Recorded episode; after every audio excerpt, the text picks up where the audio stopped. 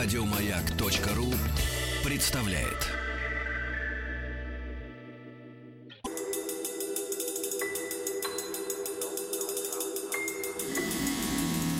Объект 22.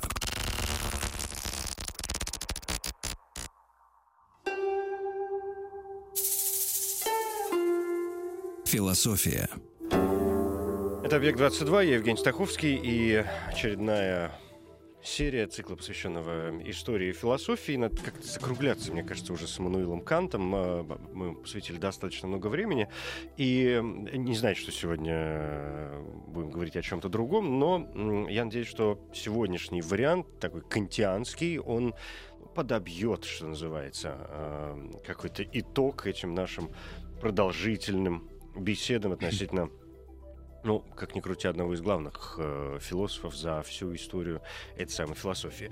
И здесь уже Вячеслав Иванович Моисеев, профессор, доктор философских наук. Вячеслав Иванович, здравствуйте. Да, добрый да. вечер. Спасибо, добрый вечер. спасибо, что нашли на меня время в очередной раз. Я так как-то м- уже сказал, что сегодня будем подбивать какой-то итог вот этого канта. Забьем последний гвоздик. За... Веселый, да, гвоздик в канта. Но, тем не менее, смотрите, мы обозначили начали сегодня все это. Ну, то есть мы говорили там отдельно о, о каких-то религиозных делах, о правовых, э, значит, взглядах Канта, mm-hmm. о его э, суждениях, на такой метафизике, может быть, да. Сегодня вот эту заключительную программу о Канте мы назвали проект синтетической философии. Mm-hmm что само по себе как-то может и напугать, может быть, кого-нибудь, что такое синтетическая философия. Поэтому я думаю, э, ну, мне кажется, будет правильным, если с самого начала я э, спрошу у вас, что, собственно говоря, мы должны вкладывать в понятие синтетической философии. Uh, ну, вот есть такой интересный факт, что философию Канта обычно относят к такому очень uh, ярко выраженному дуализму. То есть разделение вещи в себе, вещи для нас, Э, теоретического практического разума, такая пропасть, которая была им создана между познанием, наукой, с одной стороны, и верой, нравственной философией. Но удивительный факт состоит в том, что из Канта выросла немецкая классическая философия. Она крайне интегральна, очень синтетична, потому что методы диалектики, э, диалектическая триада тезис, антитезис, синтез, эти синтезы все более высоких порядков, уровней, да, они вот почему-то выросли из такой очень дуалистической философии. И это в определенной степени интрига. Значит, получается какая-то она вот э, своеобразная. С одной стороны, внешний дуализм, а с другой стороны, внутренний какой-то зародыш э, вот той огромной синтетики, которая потом из Канта развилась. Поэтому вот э, было бы интересно проанализировать философию Канта с точки зрения вот этого зародыша, да, mm, своеобразного, uh-huh, синтетического, который в нем все-таки сидит. То есть Кант, как, э, который действительно считает родоначальником немецкой классической философии, в, в которой дальше уже там был, ну, разумеется, Гегель, да, и кто Фихте и Шеллинг. Шеллинг да, то есть да. такая вот она большая э, да. четверка. Собственно, как, конечно, понятно. Конечно, интересно узнать, почему вдруг э, uh-huh. э, некоторые идеи Канта Канта вдруг получили э, ну вот то развитие, которое они получили, да, uh-huh. и явились столь основополагающими. Uh-huh. И вот здесь, вот, мне кажется, было бы интересно начать э, вот с этой фундаментальной пары э, теоретического практического разума или вещи в себе и вещи для нас. Э, то есть, как бы, когда Кант выстраивает теоретическую философию, он как бы находится в такой позиции – он говорит, что в принципе научное познание, наука возможно только как бы в состоянии имманентности. То есть э, с точки зрения того, что непосредственно дано, открыто на наше сознание. То, что находится за границами нашего сознания, вот эти пресловутые вещи в себе, да, мы об этом рассуждать не в состоянии, и поэтому Э, главная ошибка наивной э, философии наивного реализма, которая была до Канта, вот как он считает, состояла в том, что все время пытались познать вещи в себе. Не надо этого делать. Надо ограничить область научного познания вот этой сферой как бы собственно сознания, да, то, что можно называть имманентным, как бы непосредственно открытым нашему разуму, то есть, по сути, разумом изучать его самого. И вместо того, чтобы если сравнивать это как бы с отражательным инструментом, например, с фотоаппаратом, а, пытаться понять, что находится вне фотоаппарата, давайте изучать сам фотоаппарат. средствами самого фотоаппарата. Вот, собственно, как бы будем изучать отражательный инструмент, да, вот находясь в нем самом, э, в его определениях, и только это даст нам возможность по-настоящему построить ну, какое-то подлинное обоснование и настоящую науку. Потому что все остальное это очень проблематично, об этом научно рассуждать нельзя. Таким образом, как бы вот главная установка Канта здесь состоит в том, что мы должны ограничить науку областью, собственно, сознания. Да, да и по большому счету мы никогда не можем выйти за границы сознания, мы всегда находимся в, в рамках э, своего собственного сознания. И вот такой вот тезис, он как бы и лежит в основании вот этого очень мощного разделения на теоретическую и практическую философию, вещи для нас и вещи в себе. Но забывает э, как бы о втором моменте. Вот здесь мне нравится исследование Вильгельма Виндельбанда, одного из таких очень интересных и крупных последователей Канта, представителя Марбургской школы неокантианства, э, ой, простите, Баденской, Баденской школы неокантианства.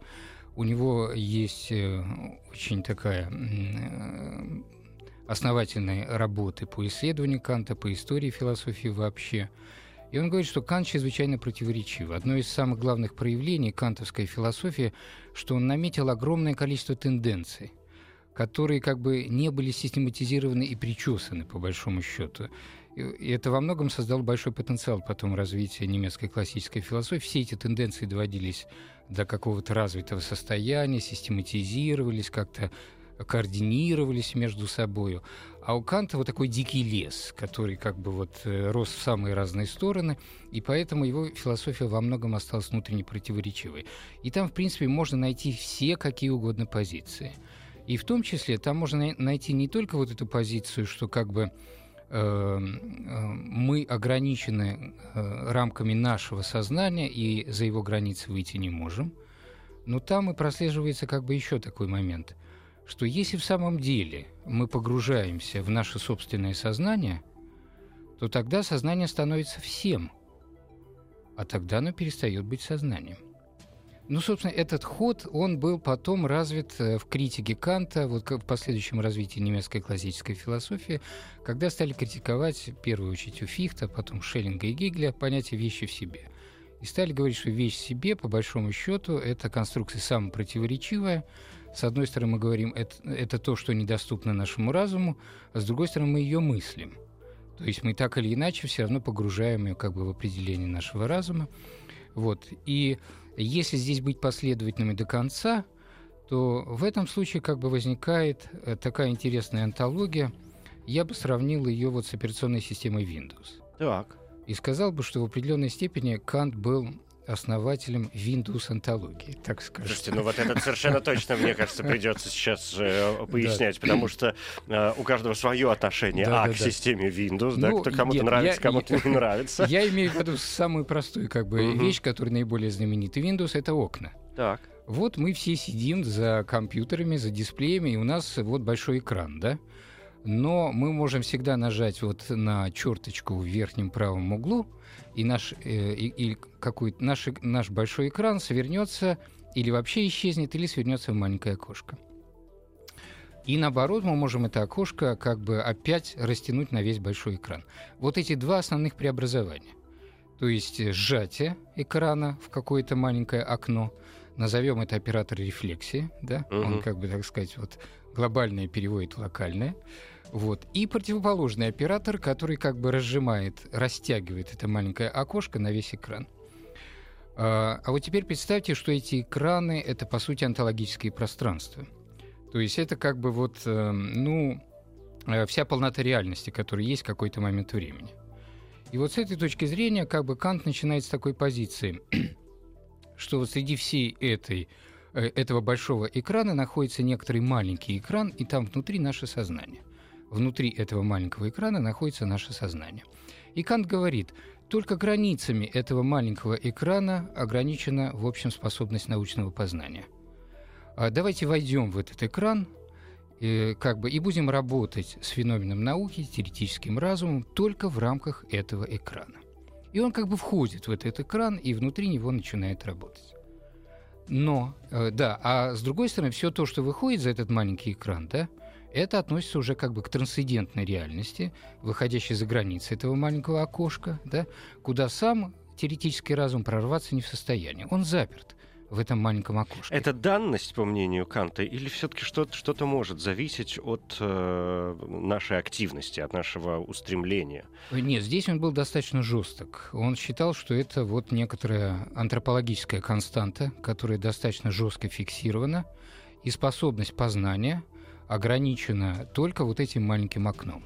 Там внутри этого маленького окна находится наша интуиция чувствительности, интуиция пространства и времени, которые позволяют нам работать с внешним опытом и строить картины, пространственно-временные картины внешнего мира. И там находятся априорные формы нашего рассудка, которые, координируясь с этими интуициями чувственности, чувствительности, способны обрабатывать дальше категориями как бы этот первоначальный материал восприятия и доводить их уже до некоторых таких конструкций реальности, да, какой-то архитектуры реальности, которую мы воспринимаем в качестве внешнего мира. Эти все способности заключены там, а не только в этом малом окне.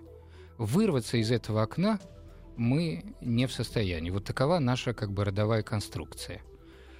Эм, и поэтому наука для него ограничена только этим маленьким окошком. вот. А вот за границами этого окошка лежит другая способность. Это способность веры. То есть пока мы в этом маленьком окне, мы можем, по сути, как бы заниматься наукой.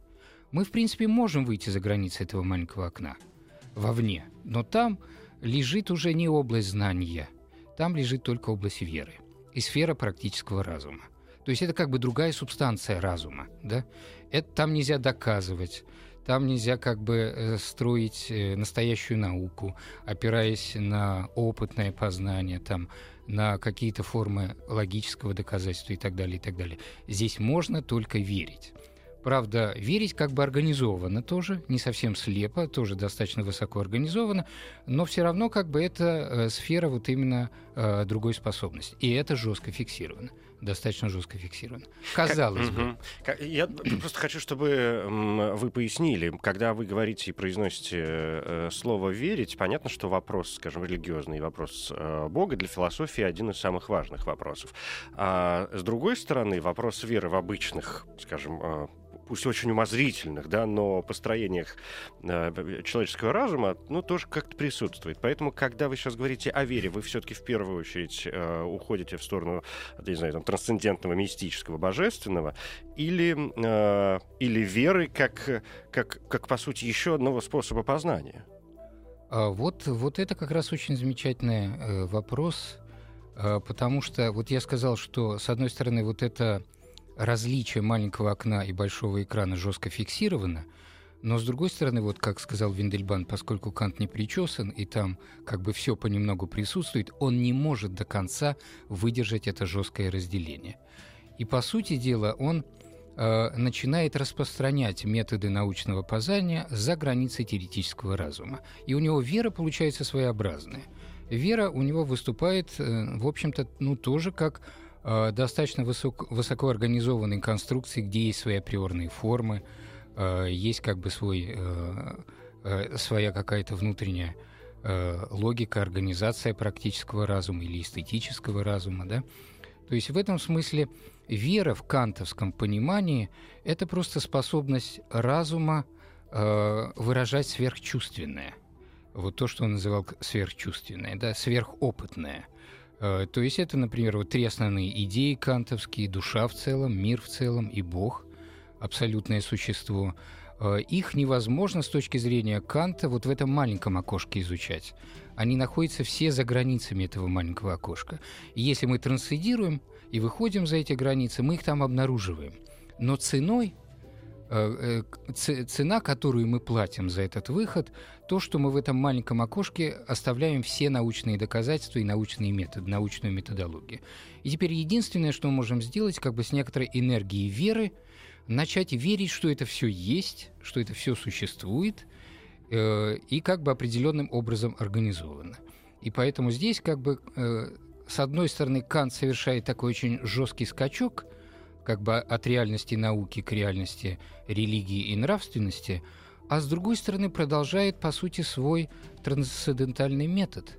Потому что в области практического разума он опять ищет априорные формы, находит их э, в императивах, да, э, находит здесь какие-то э, различные формулировки категорического императива. То есть он снова выстраивает, в общем, похожую конструкцию, похожую на теоретический разум. И получается, что у него вот эта разница между маленьким и большим окном начинает колебаться. А что происходит? Если мы нырнем в маленькое окно, то есть, по сути, как бы расширим его на весь экран, то в этом случае оно же перестанет быть как бы некоторой локальностью в каком-то большом фоне. Оно станет как бы уже, э, ну, как бы всей реальностью в целом. Если мы как бы входим внутрь сознания, то оно становится всем – и в этом случае оно перестает быть только сознанием. И вот это вторая позиция, которая как бы постоянно у Канта присутствует, но явным образом как бы он ее вот столь же, э, столь же сильно, как, например, позицию э, стороннего такого отношения к феномену сознания не прописывает. Но она у него постоянно проскакивает, например, э, в подобии теоретического и практического разума в том, что, по сути, по отношению к практическому разуму он тоже выстраивает определенную науку, определенную, ну, квазинаучную или очень похожую научную методологию. И то же самое потом делает в эстетическом разуме. Так что получается, что у него это окошко начинает плавать.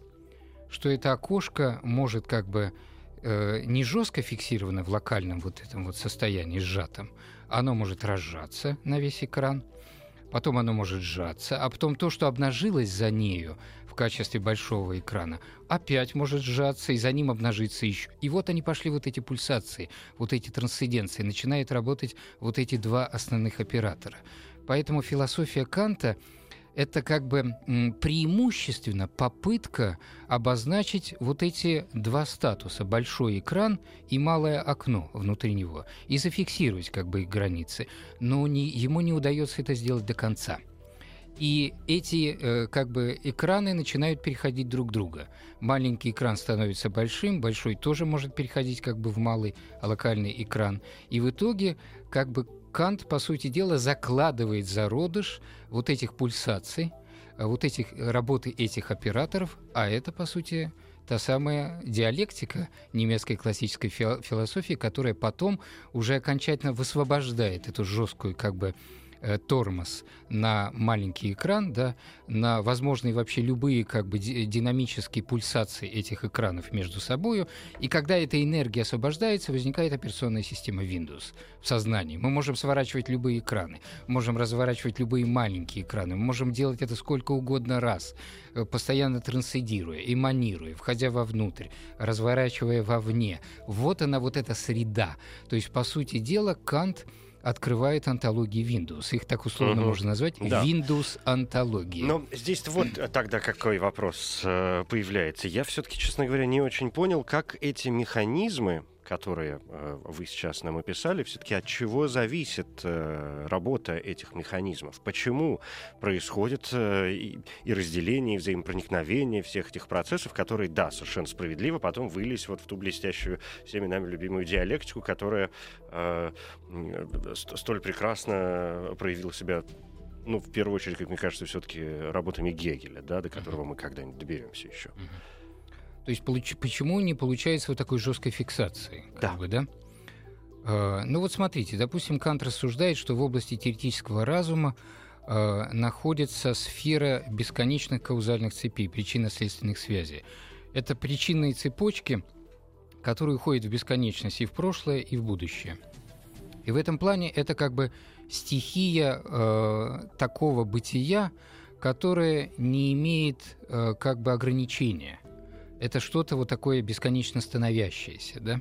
В то время, когда мы переходим в область практического разума, то там появляется феномен цели. А цель, целевая как бы идея, это то, что останавливает каузальные цепочки. Это то, что может начинать каузальные цепочки и, и может их заканчивать. Да. И в итоге мы переходим как бы в другую реальность, где каузальные цепочки как бы э, оказываются видны извне, что ли. Да, вот бесконечность сжимается, вот как этот экран сжимается в маленький экран, и вдруг оказывается, что там, где была бесконечная цепь, уходящая бесконечно в прошлое и в будущее, вдруг она как бы сморщивается, сжимается и обнаруживаются края. И эти края — это целевые конструкции, которые э, как бы ограничивают эту цепь. Но э, в этом плане как бы вот эти два статуса, они взаимно друг друга предполагают. Угу. И вот особенно третья критика, критика способности суждения, вот тот же Виндельбанд, например, считает, что это наиболее глубокое произведение, которое и по замыслу должно было интегрировать теоретический и практический разум, эстетический разум. Это как раз э, утверждение некоторых конструкций, которые координируют между собой теоретический и практический разум, э, как бы вот эти два экрана, большой и малый экран. Ну, то есть такое нормальное продолжение. Действительно, чистый разум, практический разум, и должно быть что-то, что создаст ту же самую цепь, ту же самую связь, э, о которой вы сейчас и сказали. Передохнем минутку.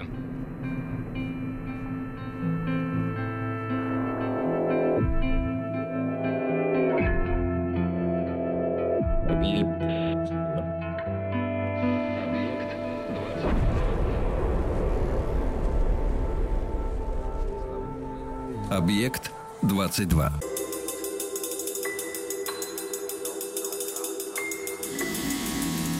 Объект 22.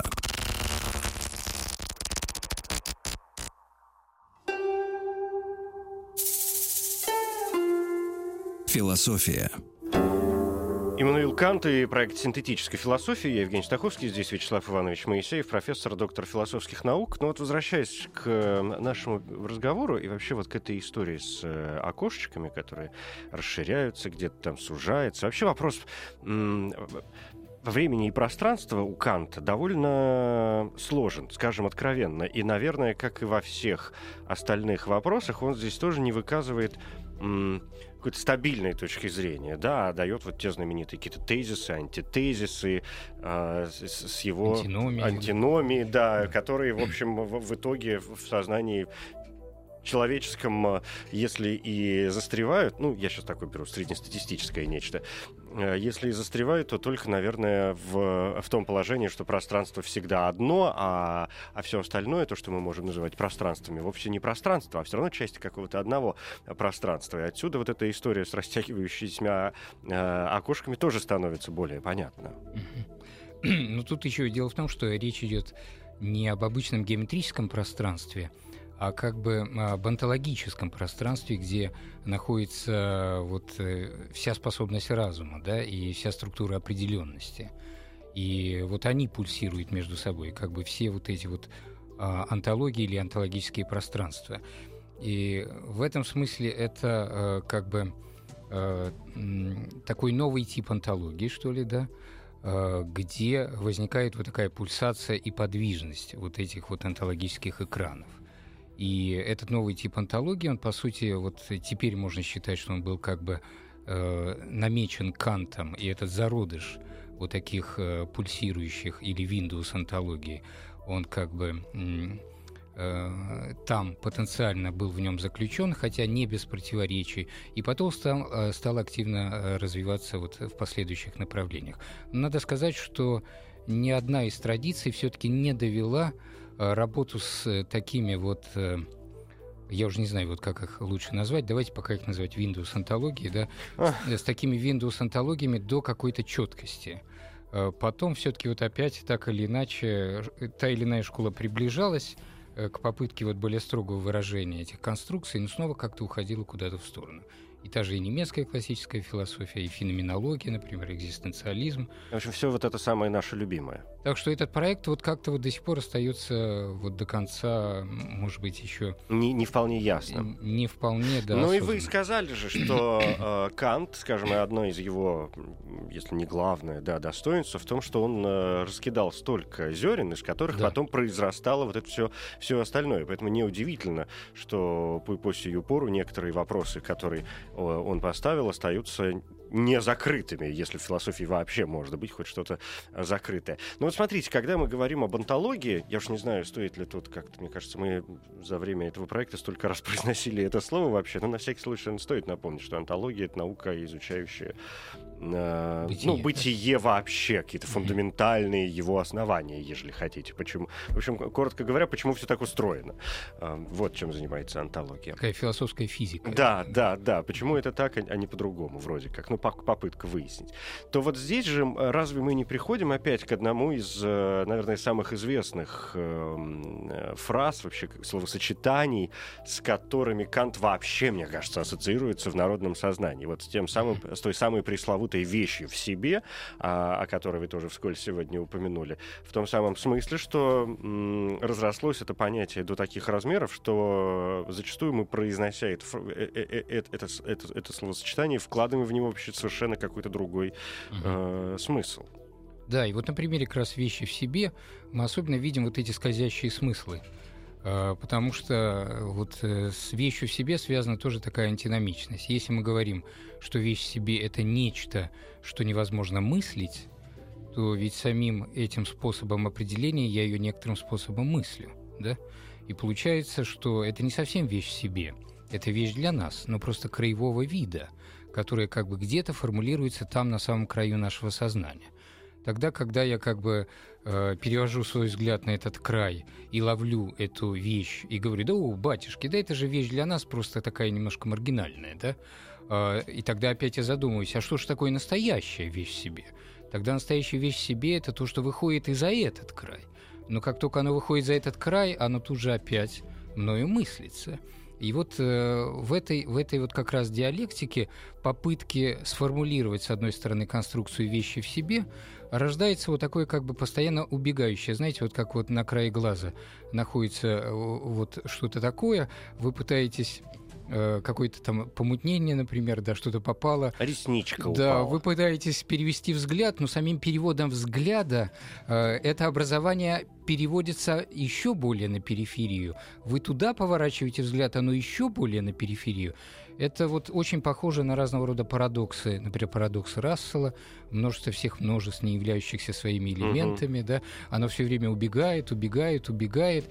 Такие вот диагональные объекты, что ли, да, вот объекты, которые все время, как только мы попытаемся их а, как бы поймать, мы тут же очертим некоторую область, благодаря этому очерчиванию появится граница, за которой они опять смогут выскочить. Я здесь не могу не вспомнить, не знаю, что-то возникло, э, никогда не возникало, и вот опять, да, А, возникла какая-то такая ситуация, не могу не вспомнить э, любимого своего, среди прочих, Артегу и Гассета, который, помните, у него же есть это знаменитое, э, знаме- знаменитое ну, изречение, оно довольно большое, а касающееся того же самого взгляда. Если мы Мгм. смотрим на мир, например, через, допустим, стекло, мы можем Мгм. видеть, ну, парк за, а, находящийся за нашим окном, например, да, но стоит сфокусировать взгляд на стекле, допустим, да, которое не мешает, пока мы смотрим на, на парк. Все, что происходит э, за нашим окном, ну, предстает действительно совершенно иначе. Мгм. Совершенно, мы видим совершенно Да-да-да, иначе. вот эти вот скольжения перспектив, да?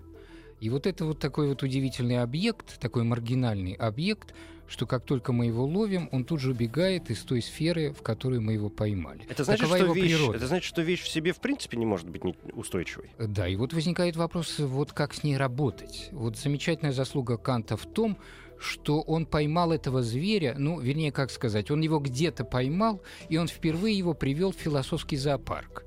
И, ну, попытался посадить его на цепь. Но оказалось, что он не а может... потом он преобразился в кота Шрёдингера, судя да, по да, всему. Да. Он, он стал убегать из всех клеток, рвать все цепи. И, в общем, философам пришлось как-то учиться с ним обращаться, вот с этим зверем.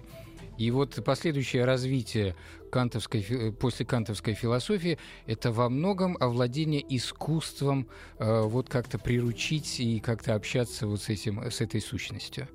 И тут, в принципе, как бы возникают вот э, такие позиции.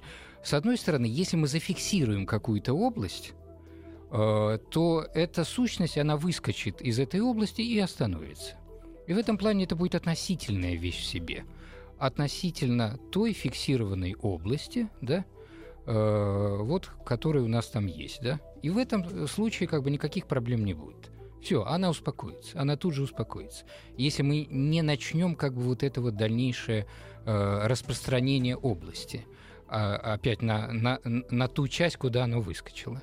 Ограничим изначально область вещей для нас какой-то вот четкой сферой, вот этим маленьким экраном. экраном, маленьким экраном, и тогда она спокойно выскочит из этого маленького экрана и успокоится.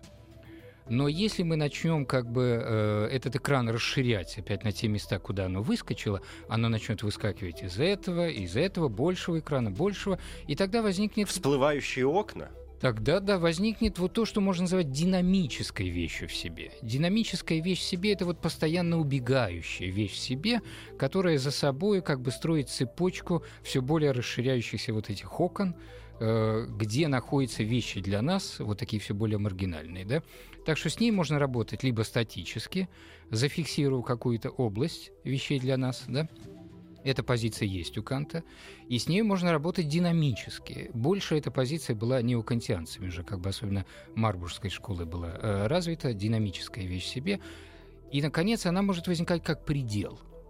То есть вот когда идет вот это вот бесконечное трансцендирование, убегание, убегание, убегание, то предполагается, что там возникает где-то в бесконечном далеко, возникает вот какое-то вот э, такое предельное состояние, да, когда оно уже как бы вот тоже может быть поймано. То есть форма предела — это тоже некоторый способ ее поймать. Вот три основные, по сути, ипостаси этого зверя. То есть относительная вещь в себе, динамическая вещь себе и предельная вещь себе. И оказалось, что они все очень взаимодействуют интересно между собой, и это и есть вот эти Windows антологии. Это все оснастка вот этих Windows антологий разных ее аспектаций. Ну а как мы-то со своей стороны сможем, э, или нет, спрошу по-другому, э, человек, которого Кант, в общем, тоже в, э, в том или ином виде считал вещь, вещи в себе, правда, потом, по где-то уточнял, что речь идет, может быть, о каких-то, да по сию пору сложно описываемых материях. Можно обратиться к э, словарям, но ну и что? Я сейчас говорю, например, о таких явлениях, как, как воля, да, mm-hmm. или... Чистая автономная да, воля. Или, допустим, или, допустим или понятие... номинальный характер. Допустим, есть... Да, простое элементарное понятие чувства. Мы можем разве объяснить толком, чтобы раз и навсегда дать определение, что такое чувство, как оно рождается, как оно умирает. Mm-hmm. А, чувство само по себе, да. А, в этом смысле имеем ли мы, вот о чем теперь вопрос, а, вообще хоть какую-то возможность следить за теми переплетениями а, вот этих трех видов вещей в себе, о которых вы сказали. Ну вот это и есть задача построения вот этой более глубокой философии, которую породил Кант и которую мы до сих пор до конца не можем приручить. И для того, чтобы ее построить, нужно это все точно отслеживать. И вот как раз самая большая проблема именно в этом. Потому что обычно вот такие Windows антологии, они строятся очень э, расплывчато, в большом таком ментальном тумане, смысловом тумане. И тогда все эти диалектические пульсации настолько переплетаются и настолько теряются в этом тумане, что, в принципе, как-то вот э, все это скоординировать отследить невозможно. Поэтому вот идея состоит в том, чтобы попытаться соединить Windows антологии со структурным методом. То есть с методом, который попытался бы более э, строго, более четко Э, отслеживать вот эти пульсации, эти взаимодействия и вот эту вот архитектуру динамическую или даже архитектонику, да, вот этих антологий, которые здесь возникают. Вот это вот замысел, проект, который в определенной степени содержался и у самого Канта, э, потому что он все-таки отводил очень большую роль э, интуициям пространства и времени, и в трансцендентальной эстетике, которая посвящена как раз Э, вот этой области, для него, как ни странно, э, высшим выражением была математика. Да? Э, математика выражает интуиции пространства и времени, и вот эти отсюда как бы структуризация, которая идет от этой способности чувствительности, и большое уважение как бы к структурной методологии, структурному методу.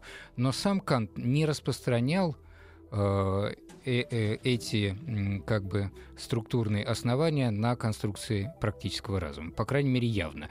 Вот э, и опять, вот с одной стороны вроде не распространял, а с другой стороны настолько дал строгую достаточно систему практического разума, что ну как не распространял, и в то же время и распространял. И распространял. И, распространял. и не распространял. И не распространял. Философия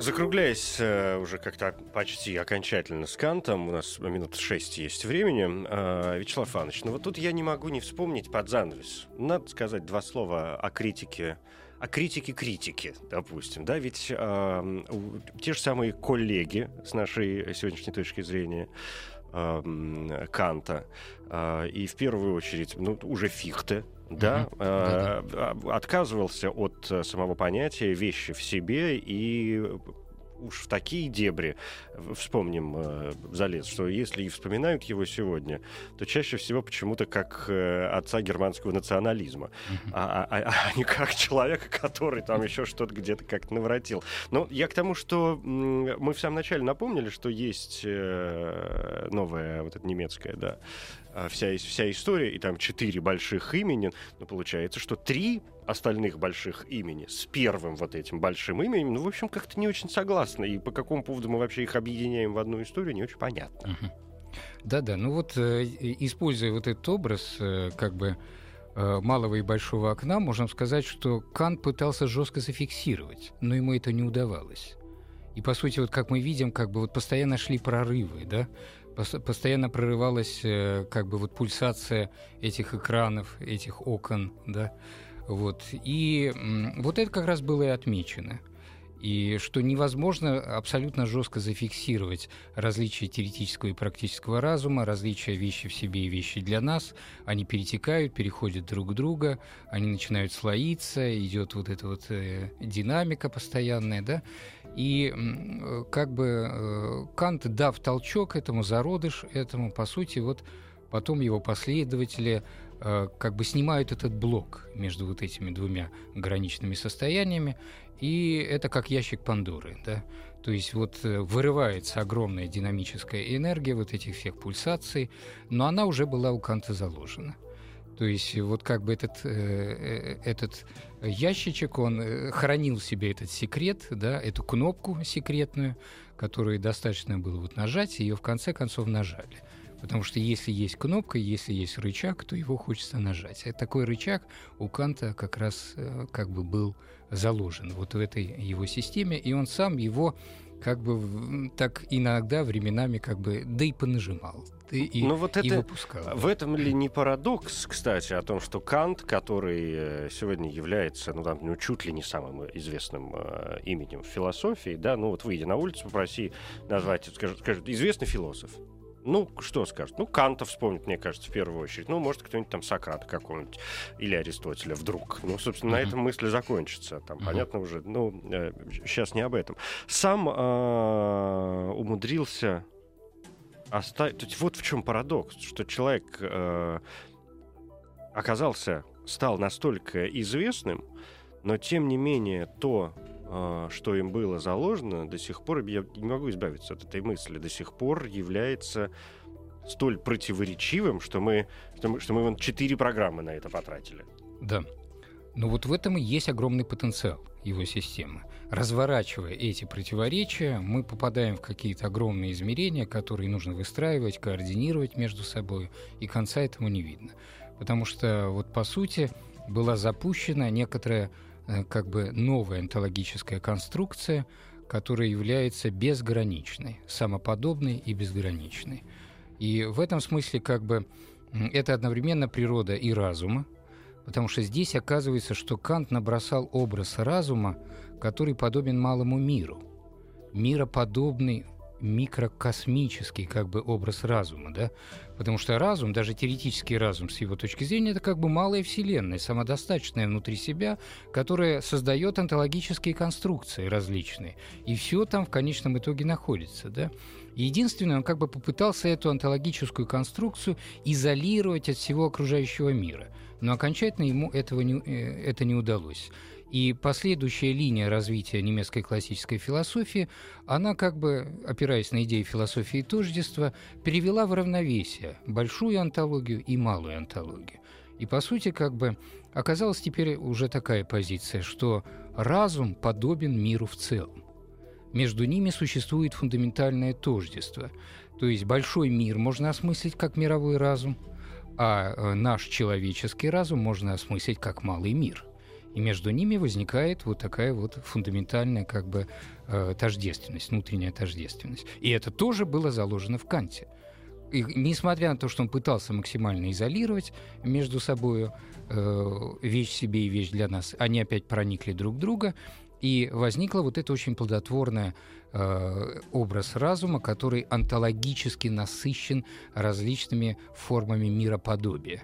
И благодаря этому мы и можем познавать мир в целом, потому что этот мир находится внутри нас. Он находится как бы в потенциальном виде, и мы можем все более проявлять и разворачивать его на материале опыта конкретного. Но потенциально во многом это уже э, как бы мировые синтезы различные, да, они потенциально заход- находятся э, как бы вот э, в нашей антологии нашего разума. И в этом плане разум — это чрезвычайно удивительная конструкция — то есть это, ну, э, можно сказать, такая онтологическая термоядерная такая бомба, да, которая закладывает в себе какую-то онтологическую голограмму, голограмму всего бытия. И благодаря этой голографичности, которая активируется конкретным материалом, активируются только ее малые фрагменты, да, мы можем, в конце концов, познавать большую голограмму, большую онтологическую голограмму. Это тоже э, чрезвычайно мощная идея, которая была очень глубоко и детально прописано э, Кантом различные как бы области э, этого мироподобного разума, да, и это заворожило очень многих его последователей и заставило тоже развивать этот проект дальше. А значит, мы можем полное, имеем полное право заявить, что Кант не только философ, но еще и художник в большом смысле. Такой конструктор, слова. да, да конструктор. почти демиург. Да. Да. Спасибо большое. Вячеслав Иванович Моисеев, Спасибо. профессор, доктор философских наук, Мануил Кант, проект синтетической философии. Ну, вот сегодня такая завершающая кантианская серия. А дальше, что, что дальше больше?